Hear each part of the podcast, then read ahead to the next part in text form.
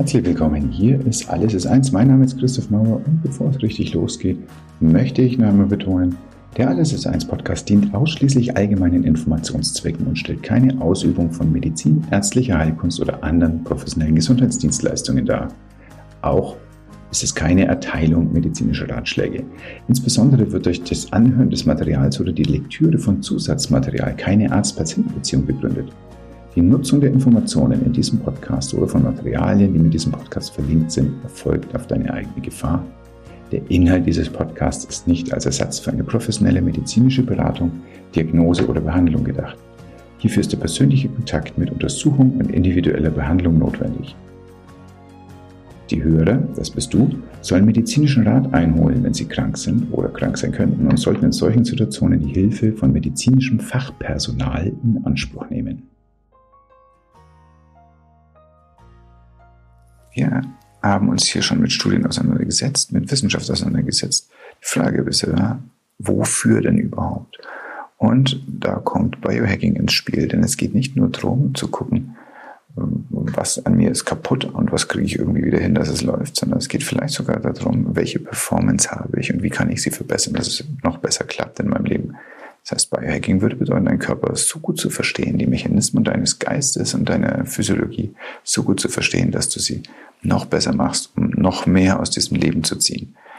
Nun, woher bekommst du dieses Wissen? Ich sprach schon über Studien und all die Schwierigkeiten, die wir da haben. Und das hängt natürlich damit zusammen, wie die aufgebaut sind, wie das Design ist. Und die wollen immer clustern in möglichst verständliche Gruppen, aber dabei geht es eben nur um den kleinsten gemeinsamen Nenner. Und es kann sein, dass es für dich als Mensch überhaupt nicht so die Relevanz hat. Denn es gibt verschiedene Sachen, wie wir uns von anderen Menschen unterscheiden. Ein sehr banales Beispiel ist die platte Genetik.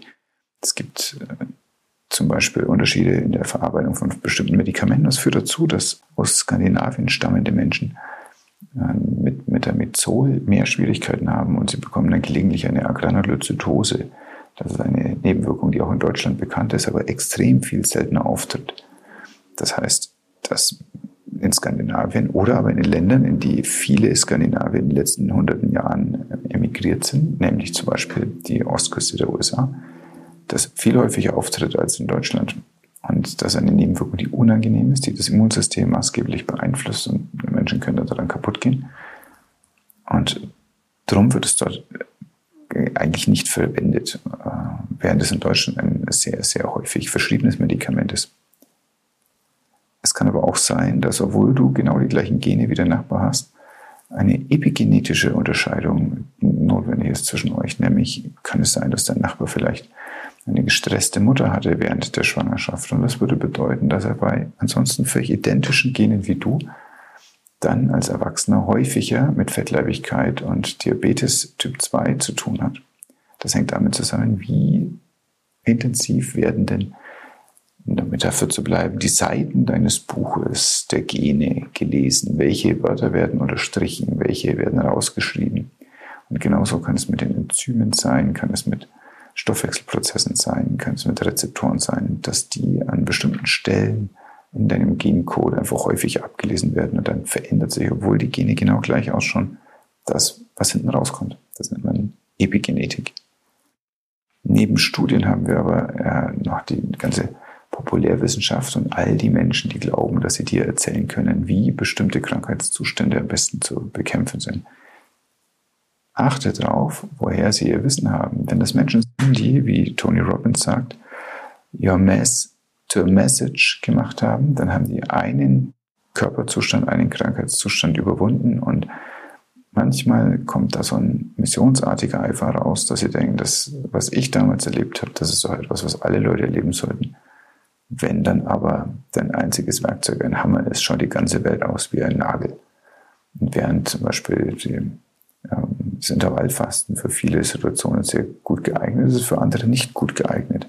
Und auch wenn es für dich gut geeignet ist und du aber morgens zwei Kinder fertig machen musst für die Kita und aber hangry bist, weil du beschlossen hast, dass du ab nachmittags um fünf nichts mehr zu essen hattest, dann ist es für diese Phase deines Lebens die falsche Entscheidung.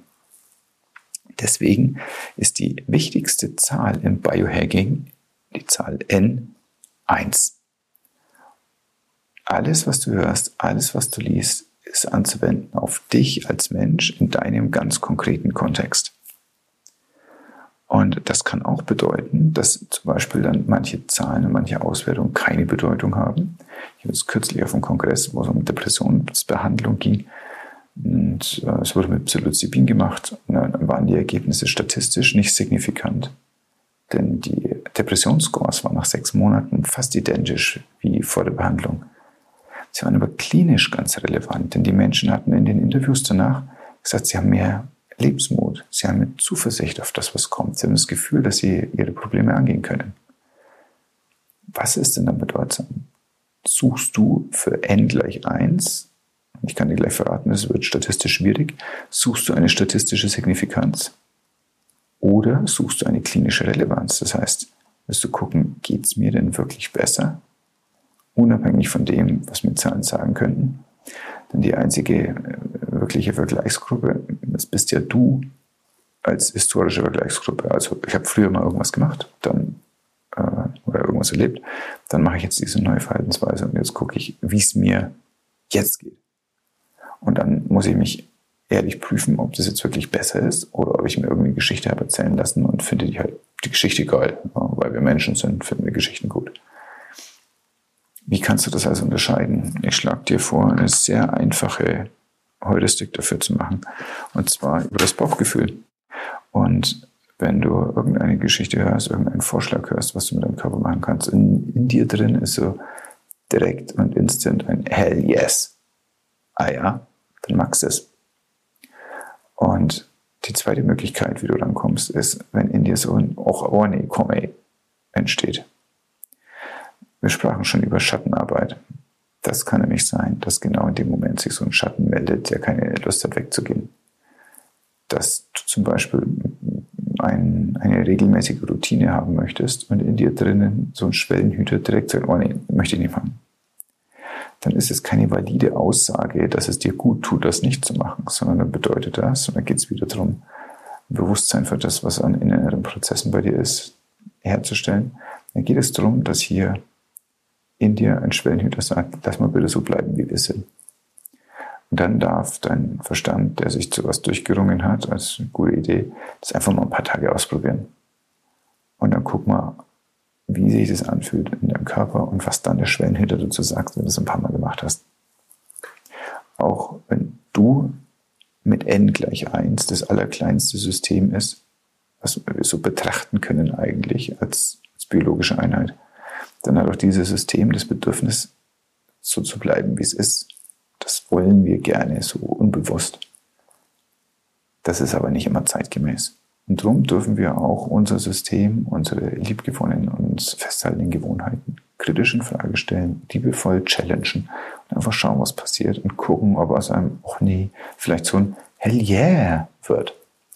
Viel Spaß beim Ausprobieren. Im zweiten Fall denke ich mir immer, ich habe schon für größeren Blödsinn mehr Kohle ausgegeben. Aber weißt du was? Es gibt tausend Sachen, die du machen kannst, die dich überhaupt keinen Cent kosten, die einen ganz massiven Einfluss haben auf deine Gesundheit, körperlich wie geistig. Wenn du damit arbeiten möchtest, wenn du in dir was hast, was sich verändern soll, und du aber nicht weißt, wie du von A nach B kommst, schreib mir eine E-Mail. Du bekommst eine Stunde meiner Zeit, ich bekomme eine Stunde deiner Zeit. Wir machen vollen Fokus auf das, was bei dir gerade ansteht. Und danach kann ich dir sagen, was ist wohl der Fahrplan für dich, was ist mein Vorschlag, was du verändern kannst und wie wir es machen. Ich nehme jeden Monat zwei neue Klienten oder zwei Patienten auf. Sei du der Nächste. Bis dahin, alles Gute, pass gut auf dich auf. Tschüss.